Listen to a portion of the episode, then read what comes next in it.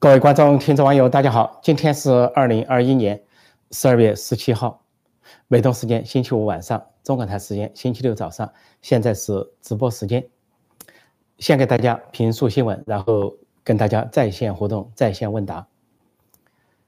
呃，《华尔街时报》美国重要的媒体《华尔街说》呃这两天刊登了一篇文章，讲中共体制的呀爆料，习近平的领导方式。这篇文章的标题说：“习近平的领导方式，啊，让人。”让下属无所适从的微观管理，讲什么呢？说习近平的大小事都亲自抓啊，事必躬亲。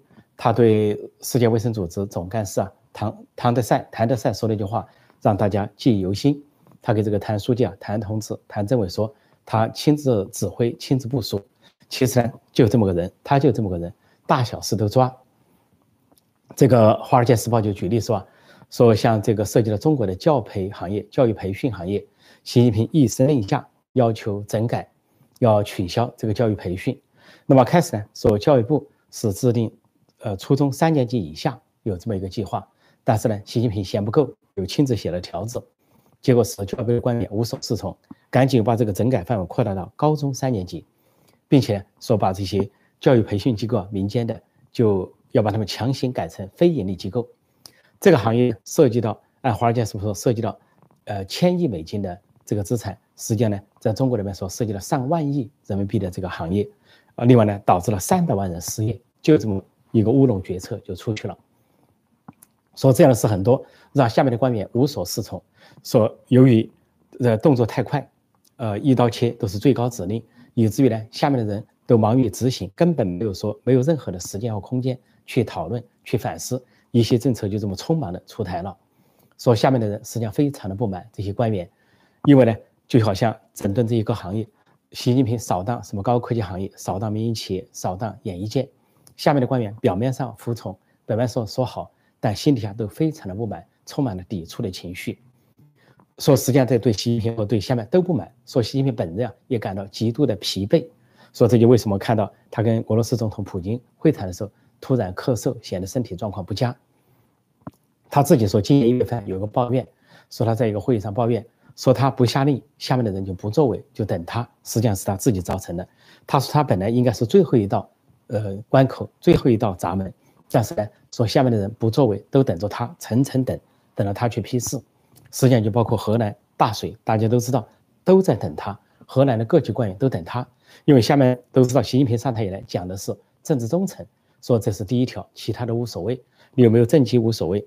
那有没有成绩无所谓，能不能解决问题无所谓，你关键是忠诚于习近平。因此，下面为了怕这个动辄得咎，怕做错事，干脆不做事。所以这篇文章透露啊，说习近平啊上任以来，实际上让中共的各种机构陷于停摆，官员呢陷于不作为，就是我们所熟知的官员躺平。华尔街时报这篇文章还说，说习近平上台以来，以最快的速度迅速的集中了头上集中了大量的头衔。他除了是党政军一把手，所谓总书记啊。军委主席、国家主席之外，说还身兼很多领导小组的组长，中央领导小组组长。这个《华尔街时报》说他身兼了七个领导小组组长，其实不止，完全不止。他实际上身兼的更多。呃，因为呢，早在他上任不久，兼了这个组长、那个组长，什么财经领导小组、外交领导小组、外事领导小组、对台领导小组，又是国防等等。那么就传出一个段子啊，说有一回啊，他要去云南考察，那么这个。这个中办主任当地战书就通知当地的啊一户农民说，准备好今天有首长过来看你，然后就把这个说首长是谁啊？这个立战书把首长的头衔呢报了一通，结果一下报了十八个职务，这个农民就感慨说，首长来好是好啊，但是我家里太小，恐怕坐不下十八个人啊。其实就是习近平一个人兼任的头衔就十八项之多。那么这个华尔街呃华尔街时报呢，还进一步讲的呢，就是说这个习近平由于这样的决策，由于这样的啊这这个这个作为，这种作为呢，就导致了很多事情，包括实际上就大家所熟知的战狼外交等等。原先一个外交会议开会，他也去递条子，亲自给王毅等人递条子，要求了搞战狼外交，经常递条子。这个华尔街时报呢，有一个重点提到，说中共这些官员，凡是副部级以上的官员的查处啊，都要习近平最后签字。说本来应该由纪检委最高纪检部门签字就可以了，但是习近平恐怕是他自己的坚持，要他自己签字，像中共要查处那么多的官员，党内处分或者法办啊，各个环节的习近平签字都要累死他，所以呢，他自己感觉到非常的疲惫，他抱怨也没用，实际上他累，把大家搞得也累。那么《华尔街时报》这个报道呢，正是中共现在十九届六中全会之后这一个月争论激烈的时候，双方围绕要不要改革开放正在激烈的争议，习派和反习派。那么显然是党内爆料得到了这个信息，而反映了中国普遍的不满，中国体制内普遍的不满，不仅是高层的不满，还有中基层党员官员的不满，说机构停摆，官员不作为，官员躺平。实际上，习近平这个做法，在二零一二年、一三年，我当时就说他犯了好多大忌，历史上的很多大忌他都犯了，他的事必躬亲啊，不分大小，亲自抓。他亲自抓，并不是历史上那些有作为的人说要。这个把事情抓好，他实际上是不放心，要集中权力搞权力斗争，要这个不仅在一党专政，还要搞一人独裁。那么，这跟历史上的人物相比，他比谁呢？比那些不好的人物，好的人物都可以比。有不好的人物，崇祯皇帝就是事必躬亲啊，晓风树叶啊，伏案疾书啊，夜以继日，要图王朝中心，要巩固权力，说是最勤勉的一个皇帝了。皇崇祯皇帝，结果是什么呢？江山就葬送他手上，成了明朝的末代皇帝。还有一个典型就是王莽，王莽这个说是篡汉，得了建立了个新朝。王莽也是这么一个人啊，事不分巨细啊，不分大小，都由他亲自来办理。嗯，呃事事必躬亲，汗流浃背，也是这个情况。如果说比好的人，但王莽是江山完了啊，他是只有十六年就江山短命而亡，跟他那个勤政也没有什么，勤政也没有得到什么好结果。那么比一个好的人呢，都知道历史上有一个大圣贤诸葛亮，诸葛亮呢有很多的优点，在历史上广为流传，但是他历史上历史学家对他的一个缺点，就说不足的地方就是事必躬亲啊，不分大小事自己抓。但我们并不是把习近平比诸葛亮，他比不上诸葛亮，他只能比王莽或者是崇祯皇帝这一类。诸葛亮毕竟是正面人物，大圣贤，的确是一片公心啊，晓风树叶，殚精竭虑，为了这个当时的。啊，汉家天下或终于刘汉、蜀汉这个政权。但诸葛亮呢，的确作为人来说，他犯了这个缺点，呃，军事上、经济上、社会治理都达到了那么一个程度。但他治理有成果，比如蜀国达到说，呃，路不拾遗，夜不闭户，路上没有人捡了东西会归还，大家不关门睡觉也没有也觉得安全，那在古代比较少见。军事上他也是亲自部署，但是呢，西呃这个诸葛亮最后是累死。五十四岁啊，就累死在五丈原，在军营中。由于这个司马懿跟他打消耗战，司马懿不出战，诸葛亮要进攻，司马懿来个不交战，诸葛亮给他寄了女人的衣服，羞辱呃司马懿是女人啊，不像个男儿，不出来出战。司马懿也吞了，忍气吞吞了。说魏国对司马懿的评价说：畏蜀如虎，就畏惧蜀国像畏惧老虎一样。这个司马懿呃也忍了，司马懿知道一出战必败，打不过诸葛亮，就只能守坚守。等诸葛亮的军队粮退，自然退。说诸葛亮这样，就这个年纪轻就去世，而这个司马懿老奸巨猾，熬到最后，熬到七十多岁，啊，他的儿孙还夺了曹曹家的江山。所以从正面人物的角度来讲，这也是一个大忌，还不要说负面人物。所以习近平是王莽也好，是这个崇祯皇帝也好，他永远不是诸葛亮。说在这样的情况下，现在《华尔街时报》报道的就是一个真实的情况，说。像我这样的人，多年前就预见了一个情况，实际上在中共党内造成了混乱，现在根本就没有什么决策，也没有什么讨论，也没有什么集思广益，就是习近平一拍脑袋，下面就执行，说下面就忙于执行指令，而根本不问是非，就只管搞。一旦习近平不满，他们就赶紧扩大化，搞扩大化，走极端，走过急。说这就是这个状况，这个状况不失败才怪。这已经违反了所有的管理之大忌，而习近平本身并不懂管理。实际上，习近平在地方当领导的时候，地方上反映啊，不管是浙江、福建，说他并不勤政，实际上呢是应付了事，得得过且过，就等着去接班，呃，不求有功，只求无过。但到了中央之后接了班，他为什么还表现的这么勤政呢？是因为啊，他布局了一些超过他能力的东西，就是想长期执政、终身执政，想这个集中大权于一身，对任何人。都不信任，甚至对总理李克强主管经济，他也要排挤，啊，对别人主管意识形态，他也要去干预，啊，对外交工作，他也要去插手，说这个，就累成这个样子。所以说，习近平身体好不了，健康也好不了。所以在会谈的时候咳嗽几声，那只是一个标志，背后究竟有什么健康危机啊？可以说还很大。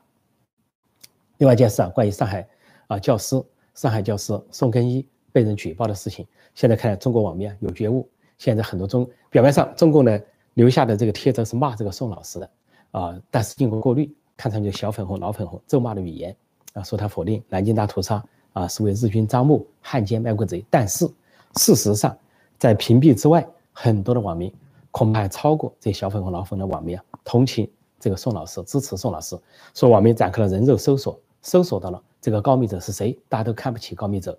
这告密者搜索到说这个人叫董迅，是西安人，他这个班的学生。这个这个班呢，这个学校呢就叫上海震旦大学啊。复旦以前的前身叫震旦，大概取了这么个名字，又叫什么上海东方艺术电影学院。那么宋根一是老师，一个女教师。那么这个学生呢，有视频显示啊，呃，这个老师讲课的时候，他旁边呃录像，还偷偷的笑。他没有正对着那个老师，他把老师声音录下来，对着那个椅子，一把红椅子，显得很卑鄙。但是人家宋老师讲什么呢？宋老师说，南京大屠杀是日本军国主义犯的罪，这毫无疑问，也值得纪念。他但是死亡人数，他说一直没有得到一个啊确切清楚的统计。他讲他去过欧洲，看到人家纳粹德国屠杀的犹太人都有姓有名，都有清楚的记。世界上其他地方也如此，澳大利亚。他但是呢，他说关于南京大屠杀，说死了三十万。他说没有一个数字，他说总得有人名吧，总得有整理资料，他没有看到这方面的资料。他说另外呢，啊，他一些专家学者在质疑，他还说，还进一步延伸了这些实际上这些家这三十万人如果死了，他们总有家属吧，家属出来鸣冤，总之可以搞清楚姓氏名谁。这个在历史上纪念大屠杀这样重大的指控是要有根有据的。实际上他说的并没有错，他没有否定，既没有否定啊南京大屠杀，也没有去为。啊，日本军国主义辩护，他只说这个死亡人数有争议，专家有争议，结果呢，他被停课了，啊，甚至来说现在被开除了，啊，甚至失去了教职，就因为这个告密者，这告密者被举报了，举报了之后，人家把他的这个，呃，叫，呃，微信啊，啊，微信号、QQ 号、啊，支付宝全部都公布，而且一些网民在下面留言指控他，是，啊，我给大家读几句这个留言哈，读几句，呃，可以看到我们这个。网民的这个觉悟啊，网民的觉悟现在是不简单，不能把中国这个看到是病态的一块，好像是，呃，都是这个，呃，都是一些小粉红、老粉红。现在有觉醒者，有这个醒悟者，啊，反叛者。我看这个去哪里了哈？这这个去哪里了？大家是搜索出来，搜索出来啊！这要这这个有人这么写的，有人这么写的。说上海震旦学院是个什么玩意儿，我们不知道。但是对举报老师那个烂货，必须公之于众。他就是西安人董迅，迅速的迅。说手机号一八零九二九四七九七零，同时向宋耿一老师致敬。这是一个爆料。后面的人有爆料说，通过贴吧把他的 QQ 号也绑定了，什么九二四九六三二二八，手机绑定了一八零九二九四七九七零。陕西西安电信微博也微博绑定了。啊，是绑定手机，支付宝实名，董迅，人肉搜索，迅速找到这个结果，说这个手机啊，无数的人打进去谴责他，最后这个人不敢接手机，这个告密者不敢接手机，那么网民呢，在他的这些手机留言留了些什么言呢？说你是怎么想的？干这样龌龊龌龊的事情，良心良心不会痛吗？在解放前，我估计你是位伪军二狗子。这是一个网民说的哈，还有一个网民说：“是你举报吧？你妈怎么生你这么个智障？把你爸妈名字、电话告诉我，我找这两个老东西。”下面有人说：“你叫董旭吗？你是大学生？你发现你发视频举报女教师？你读那么多书，读傻了是吗？你怎么你你呃 这个有有些话有些三字经啊什么脑子怎么怎么样？这个说你是董迅吧？你跪舔了，如愿了，举报他人。”那的有犯你那是有犯罪行为，纠结一个数字还言论自由。下面又说说真话的老师被换掉，就只能换上给你们洗脑的老师了。孩子，你错过了觉醒的机会。这算的说的非常理性，很客气了。下面就说有人又说说你做了伤天害理的事，呃，是人家只是说了你不认同的观点。如果你求知应该去查真相。说网民呢，这个觉悟很高，所以中国的网民呢是可喜可贺啊，不是中共经过封网、经过消音之后所呈现的状况。说这个告密者现在成了千夫所指，那么这个老师也积了广大的同情和声援。另外是关于胡锡进这个人，说是到了退休年龄，假装说退休了、辞职了，但是现在在这个国内外的网站上都说说左右派都想揍他。为什么左右派都想揍他呢？说这个说右派就是工资啊，就是开明派。说胡锡进起的作用，宣传极端民族主义。说他起的作用比战狼大使啊，等一下我把这个拔一下这个电声音。说他起的这个作用啊，比这些战狼外交官、战狼大使还要狠。说他这个环球说办起来就起了一个煽动民族主义、煽动狂热的守卫伪爱国主义这么一个作用。而且说他呢跟各国去吵架。吵了架，跑到了外面推特，假装用英文吵架，骂美国、骂日本、骂欧洲，骂完了又跑到国内去炫耀。而国内这些网民呢，他有二千四百多万的粉丝，他跑到微博上炫耀怎么跟外国人吵架，但人家根本看不见外国人的应答，他就在去欺骗被受屏蔽的国内那些啊这些网民，就那些网民真相的听他说，并不能听到他在外面吵什么，说这是作用，这所以所以呢，开明派、工资派啊啊这个。要求改革的、要求民主的这些人都痛恨他，恨不得揍他。但反过来说，左派、毛左派、极左派也想揍他，说他民族主义还不够，经常像骂他是汉奸、卖国贼。比如说上回说印度这个出了这个德尔塔这个变种病毒，呃，有可能是中国投毒啊，这个嫌疑很大。那么他呢，这个印度啊就说是根据传统啊是有一堆柴烧尸体，但是中国呢有个长安号，呃，这个长长这个政法委的长安号。呃，公众平台呢发布相片，是中国点火对印度点火，是中国点火在放这个火箭，火箭升空，其实那个火箭后来啊坠毁了。说印度点火，印度点火呢是在烧尸体，就表示好像中国了不起，印度不好。结果胡锡进就发文说，说就认为这样做不妥，说我们对印度还是应该高举人道主义的大旗，在国际上还是应该讲人道，也是要在道德呃高点等等。总之呢，就说这这样的他这些这一类的语言呢，又引起了这个毛左派、极左派的不满，所以就痛斥他汉奸、卖国贼，啊，说他是随时啊投机，所以呢，左右互搏，对他都不满，说这个人呢很悲剧啊。按照中国网民的话，很悲催，很悲剧，活的呢两头不是人，老鼠钻风箱啊，两头受气，或者是墙头草两边跑。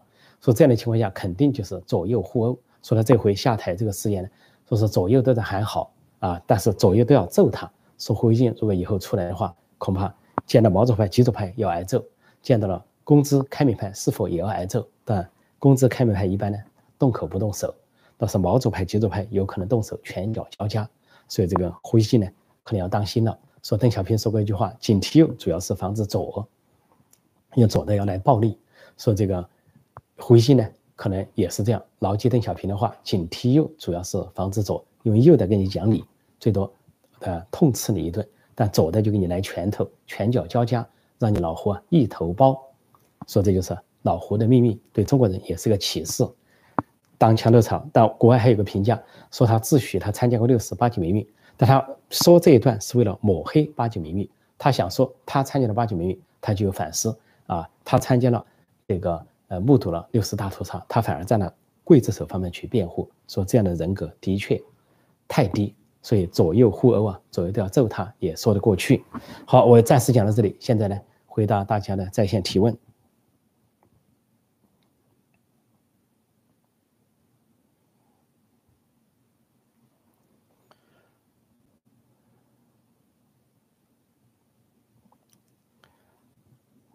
这里说累就赶紧退休，呃，没错，习近平啊，累得把自己累死，他这么搞法要累死，睡觉也睡不安稳。啊，卧榻之侧寝上睡觉。据说呢，帖子里传出说他睡觉经常换地方，不在一个固定的，要么是经常换几种概念。一个说是几天就要换一个地方睡觉，还有一个说声东击西，一晚上就要换几个地方，不安全，觉得有人要害他。那么这就是已经是可以说是催命的一招了。再加上不分巨细，不相信别人，要自己做指示，那又是催命的一招。再加上下面的人也不愿做，等他，免得搞错了。就等他下指示，水来了也好，爆炸了也好，啊，是瘟疫来了也好，层层等，等到你习近平发发令，我们才去执行。说这都是催命的，你一个人，呃，就算你两百斤吧，说你就算两百斤重吧，就算能挑两百斤，或者就算你能走十里山路，你真的一百里山路吗？你能够挑四千斤吗？不可能，人的能力总是有限，你睡床也就最多睡一个床。说这个搞法，的确是啊，这个不利于健康和寿命。要有利于健康寿命啊，不如就退了，退了算了，一了百了，大家都好。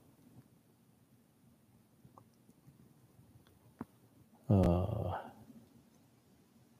这就说一级都被打掉了，再打下去会打到自己人，不见得，一级永远打不掉。最近的中共国内的局势，我明天早上啊，就是美东时间呢，周六早上。中港台时间周六晚上，我会给大家报告一下中共党内斗争的情况，还有舆论复搏的情况。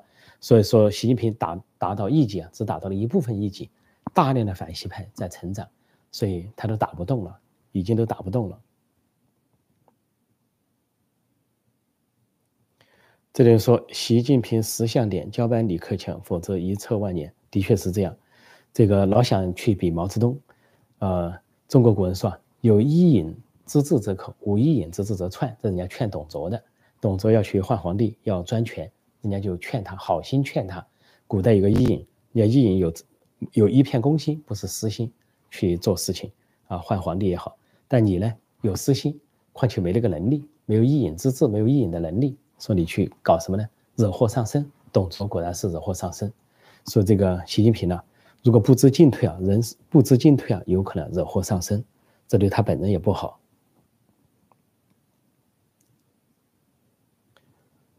呃，这里有人说，微博上很多人支持举报者，那是被过滤的啊。呃，举报者如果说在微博上、微信上到处是，那中共有过滤体系，给你造成一个错觉，好像啊留下的声音都是在支持那个举报者。但是如果他敢把所有的留言都放出来的话，未必就是这么一个结果。所以可以看到，这个举报者最近告密者受到人肉搜索这个惨状，就是按电话都不敢接了，恐怕要受到公安、国安的保护。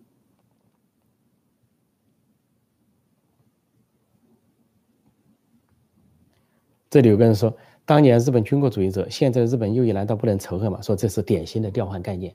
人家是说这个人数，人家并没有去否定啊日本军国主义，或者说是这个那个，呃，他主要是讲人数。再一个，人家说对战争呢要反思，你你光仇恨也没有用。你要真仇恨，你为什么不仇恨共产党制造六十大屠杀呢？你怎么不知不仇恨毛泽东这个让千百万人头落地，饿死四千多万人呢？说明那些中国人是假仇恨，是选择性的仇恨。选择性的对外，要是中共真要是不提这一招了，中国本来就是跟日军勾结推翻国军的，要中共真不提，据说一九七九年之前，中共并不提南京大屠杀，是一九七九年之后才陆续开始提的，所以很假。毛泽东时代不仅不提，还要感谢日本人，所以这里面不要调换概念，要真调换成仇恨的概念，那真正煽动仇恨的就是共产党，而不是民间。这里说王沪宁咋不帮帮他？大概说帮习近平。王沪宁啊，这个人是个墙头草，也是一个风派，他是江派。这个人非常的呃狡诈，而且怕惹事上身。他的人生哲学就是夹着尾巴做人，所以他去帮谁呢？如果江泽民在台上，他去迎合江泽民；胡锦涛在台上，他迎合胡锦涛；习近平在台上迎合习近平，如此而已。你要让他两肋插刀为习近平卖命，他不干。所以看到风向不对，他随时可以反袭。这就是王沪宁。这就是王沪宁为什么三朝不倒，不倒翁，而且是三朝元老、三朝智囊的原因。所以习近平不可能指望王沪宁。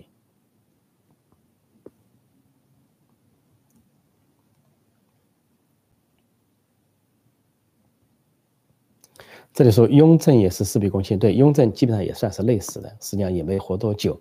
而雍正是大搞文字狱，也是没有受到好评，在历史上呢，没有得到任何好评。孔明比他当然，这里说他配跟孔明，他当然不配跟孔明比。你要孔明那是文武双全呐，就算人家事必躬亲了，人家的确是，啊，干出来一番伟大的事业，千秋伟业，让千古传颂。但是尽管如此呢，就历史学家就说诸葛亮遗憾的是啊不应该那么做，因为诸葛亮如果活久一点，六十多、七十多岁的话，有可能一统中原，有可能完成啊他的志向。这里有人说他两个电话都被打爆了，有可能，这个这个西安的董迅啊，这个告密者说两个电话都被打爆了，是有可能。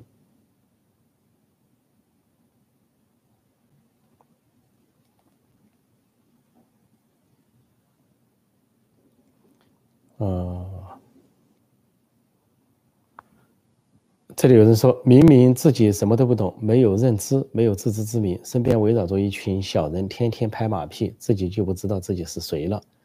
呃，是习近平是这个状况。这个网民呢描述是，这个这位网友描述的基本上准确，描述的比较对。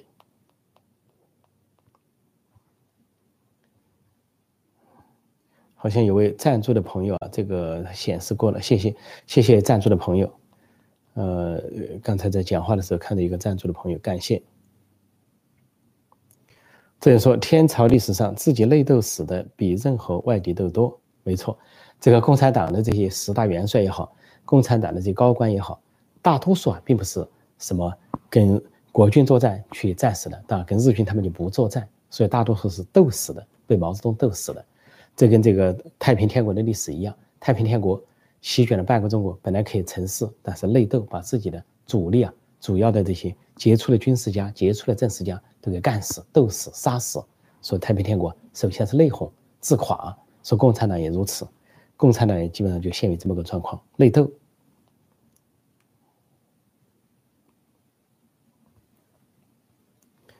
这里人说，孔明以蜀汉一片小地方硬扛。魏国和吴国已经算是做到极致了。习近平把一手好牌打个稀烂，没错。这个说到诸葛亮呢，啊，诸葛亮后来说，呃，出师未捷身先死，常使英雄泪满襟。其实有两个主要的原因，一个原因呢是刘备消耗了国力，因为刘备在关羽被吴国袭杀，啊，张飞啊这个被刺之后啊，这个刘备很悲愤，硬要去报仇，但是诸葛亮、赵云他们都不同意。但是那次报仇，刘备出兵啊七十五万。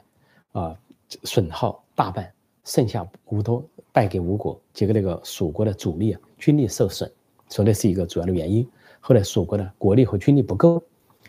第二个原因呢，就是诸葛亮由于事必躬亲呢，也也过于谨慎，过于说是呃，有一句话叫“诸葛平生皆谨慎”，过于谨慎呢，也不敢冒险，所以是这个呃六出祁山发中原，走稳健路线。本来魏延有个大将魏延，汉中太守，有很好的建议，说分兵啊，诸葛亮。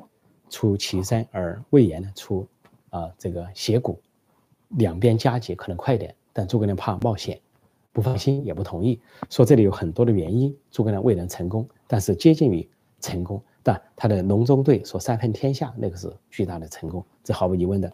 那个时候刘备只有一个县的地盘，后来三分天下，是诸葛亮的这个巨大的功劳。但我们讲半天了，习近平绝不能跟诸葛亮比啊，我们只是说，即便正面的人也不能累死。还不要说这些负面的人，像王莽啊、董卓啊，啊，董卓不不是事必躬亲，王莽呢，这个呃雍正啊，或者是呃崇祯皇帝啊，或者是现在的这个洪朝皇帝习近平，这些负面人物啊，那走上这条道路就更加可悲了，因为留不下任何的正资产，留不下任何的对人们有有用的东西。这主习主说现在这个这个文字狱啊。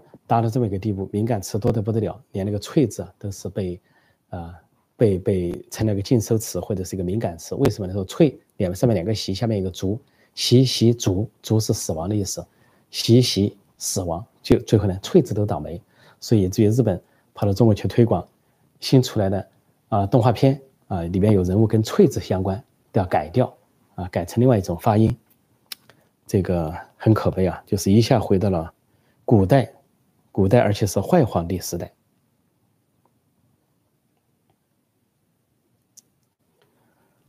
嗯，这里有人说，去问问以色列人恨德国人还是恨德国纳粹？当然，大家都分得很清楚，德国纳粹。这就是为什么这些小粉红、老粉红一顿乱骂。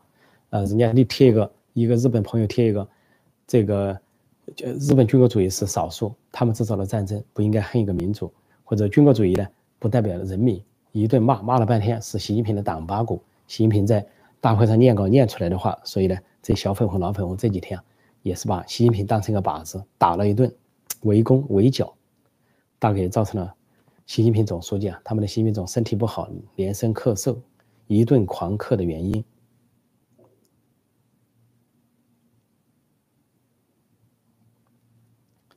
这里有人说，习应该会连任一届，任命接班人可能会减少部分权力。李克强他们也想连任一届，政治哪有那么简单？呃，现在关于连任不连任啊，恐怕还充满了很大的变数，有很多的斗争。呃，习近平呢，本来如意算盘是不仅想连任，还想长期执政，还想不任命接班人，但可惜啊，可能天时地利人和都不足。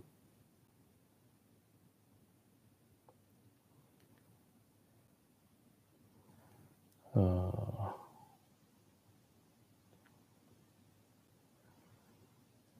这里有人说用什么本事去仇恨 U 型所？对，U 型锁自己砸自己同胞，也发生在西安，发生在陕西，反日反的，这个人巅峰，自己把自己的同胞打的那个脑浆奔流，住进医院，生死一线，打人的人也判了十年刑。反日反的什么呢？一个日本人没反着，历史上的日本鬼子也没看见，然后就把自己反进了。一个进了医院，一个进了监狱，所以这些小粉红、老粉红啊，要注意啊！这个身体出状况吃药，关键怕脑子出状况。这里有人说，这个胡锡进可能去美国、去加拿大，反美式工作、赴美式工作。问题我昨天答了，胡锡进这样的人呢，不一定走得掉。他想去了，他想去，他想去西方啊。他说他很欣赏美国，所以很多的自由。他那多好，问题是，他可能被边控了，所以不见得走得出去。连王健林都走不出去，后来王健林受雇嶙峋一顿暴瘦，一点光彩都没有了。最后又传出王健林突然死亡的传讯。这个胡锡进现在还有点精神，搞不好下次出场，大家可能惊讶的发现又是一顿暴瘦，又受到了边控，如何如何。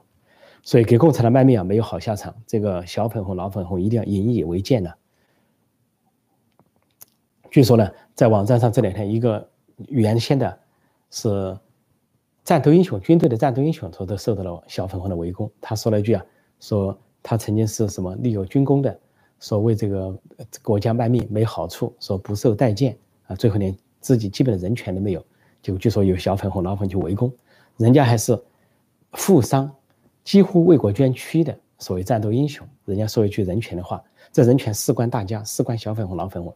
是他的人权，也是大家的人权，争取到的整个中国有人权，整个中华民族有人权，所有的人都能够有人权，包括小粉红、老粉红，也有言论自由、新闻自由、出版自由和选举的权利、被选举的权利，以及遇到事情之后呢，司法独立、公正的判案。但小粉红、老粉不干，非要捧一个皇帝，非要当太监，人家不跟他一起当太监，不跟他一起拜主子啊，他就骂，乱骂。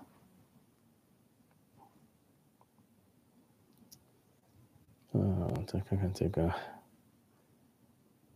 嗯，这说老毛是跟日军共谋的男人，就是毛泽东啊，这个大家都已经知道了。毛泽东的事情大家都知道了。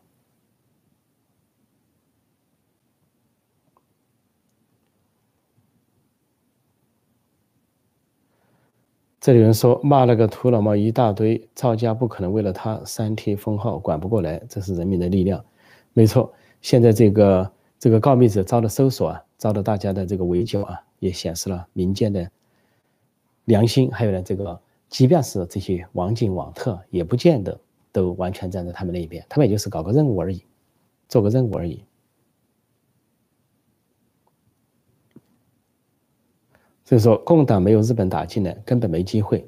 没错，所以今天的共产党假装讲南京大屠杀，非常的虚伪，非常虚假，恰恰是一个掩饰。掩饰他们当年通敌啊、通日啊、这个通伪，自己当伪军、当黄血军的不光彩的历史，跟日军相勾结，颠覆国军、颠覆国民政府。说今天一切都是假的，完全是假的。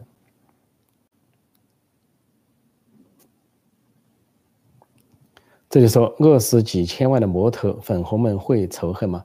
说这些粉红呢，主要是还是缺少见识，他只看这个党媒党报写什么。如果有一天党媒党报写上。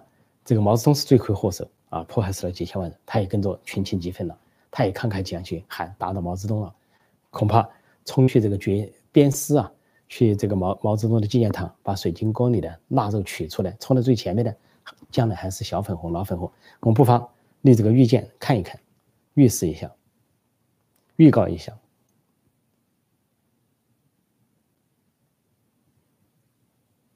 哈 这里有个人说。六四和大饥荒不是给日本罪行庇护的理由，但是这个话也可以反过来讲。呃，这个日本的南京大屠杀也好，不管它数字，绝不是中国六四大屠杀和中毛泽东制造大饥荒庇护的理由。反过来也可以讲。所以这位好好先生，好好想一想，你这个逻辑这样说也可以，那样说也可以。想清楚了，再来带到这里来留一个客观的留言，以显示你的进步。这里说一天倒闭一家房地产，一两个月毁灭一个行业，你猜何时崩溃？对，这是个本事啊！这是大小轻装，亲自部署，亲自指挥啊，事事不事不分大小，事必躬亲，这是一个本事。搞得这个一排排的倒，各行各业的倒，啊，各个企业的倒，大量的失业，啊，教培行业光教培行业损失上万亿，失业三百万，就这个崇祯皇帝干的。你说，崇祯他要不去上歪脖子树，谁上歪脖子树啊？就跟马克思说的，他不下地狱，谁下地狱啊？说这些人呢，都准备亲自指挥、亲自部署、亲自加速的啊，准备下地狱。看大家，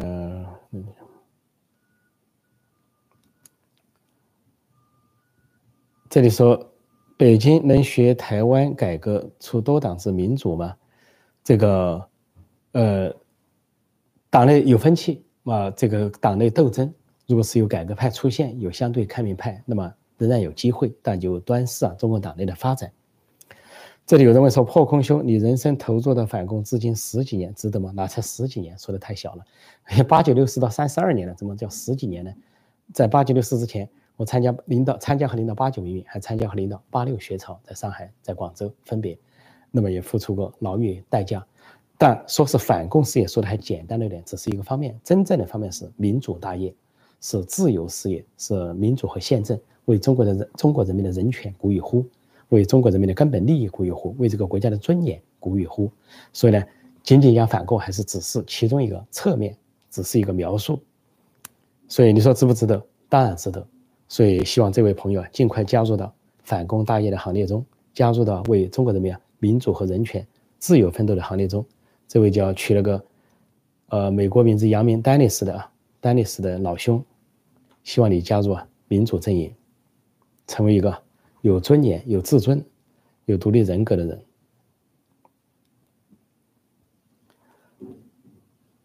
这这里引用有人引用啊，汪 汪汪文斌，汪文斌外交部发言人，不男不女，汪文斌网民的回答。一个国家是否民主，应该由本国人民自己说了算，所以我们不让说。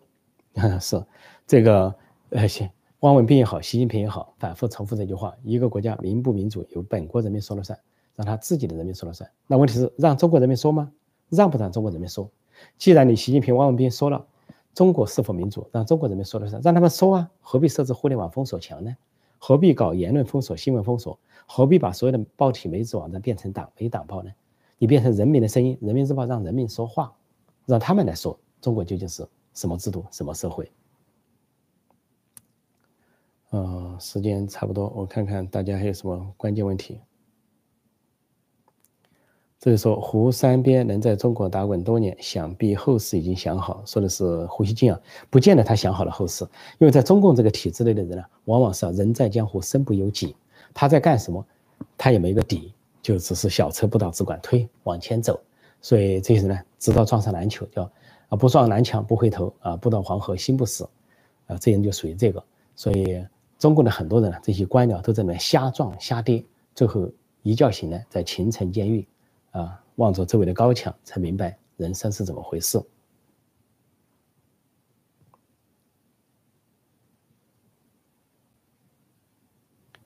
嗯。看看差不多个别问题哈，再把再说个把问题。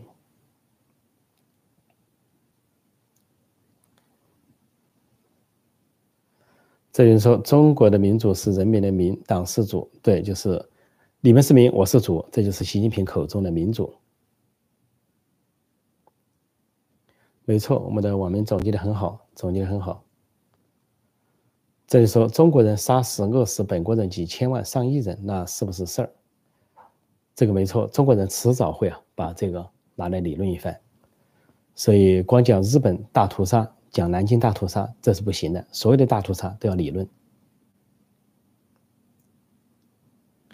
这里说胡雕盘开播带货生意应该不错，但是呢，就因为他这个带货生意啊，有可能在环球时报、在党务系统、在这个所谓的基建形态是党员嘛，可能会受到追查、受到整肃。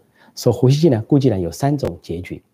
一个结局呢，他呃这个如果说他平平稳稳的话，就按他的说的话，虽然是退下了官员这个职位，还写点稿，那中间状态让自己的发挥点余热余光，为这个党效劳，继续的当太监爬虫啊，继续被左右啊这个围攻围殴啊，成为一个雕盘。首先连外国都知道这个拼音了，雕盘 D I A O。P N 都知道指的是胡锡进，说《纽约时报》去年就四十四次来提到胡锡进，所以是中国的最非官方的发言人，是真正的发言人，非官方的官方发言人。那么这个灰烬还有一个结果，还有一个结论，就是说，因为他这次是跟习势力反习势力博弈中出现的，那么他大致站到了反习这边。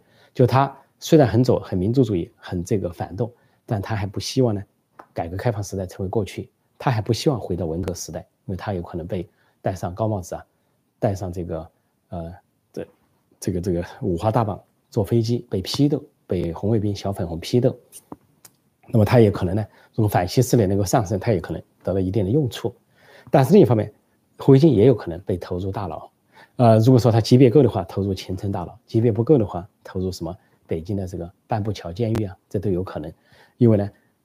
讲经济问题，他有经济问题；讲生活问题，他有生活问题。按照中国的党纪国法，他完全够资格去这个大牢里啊走一趟，一判刑十几年少不了。而且中共呢判的很重，对自己人有可能甚至无期都很难说。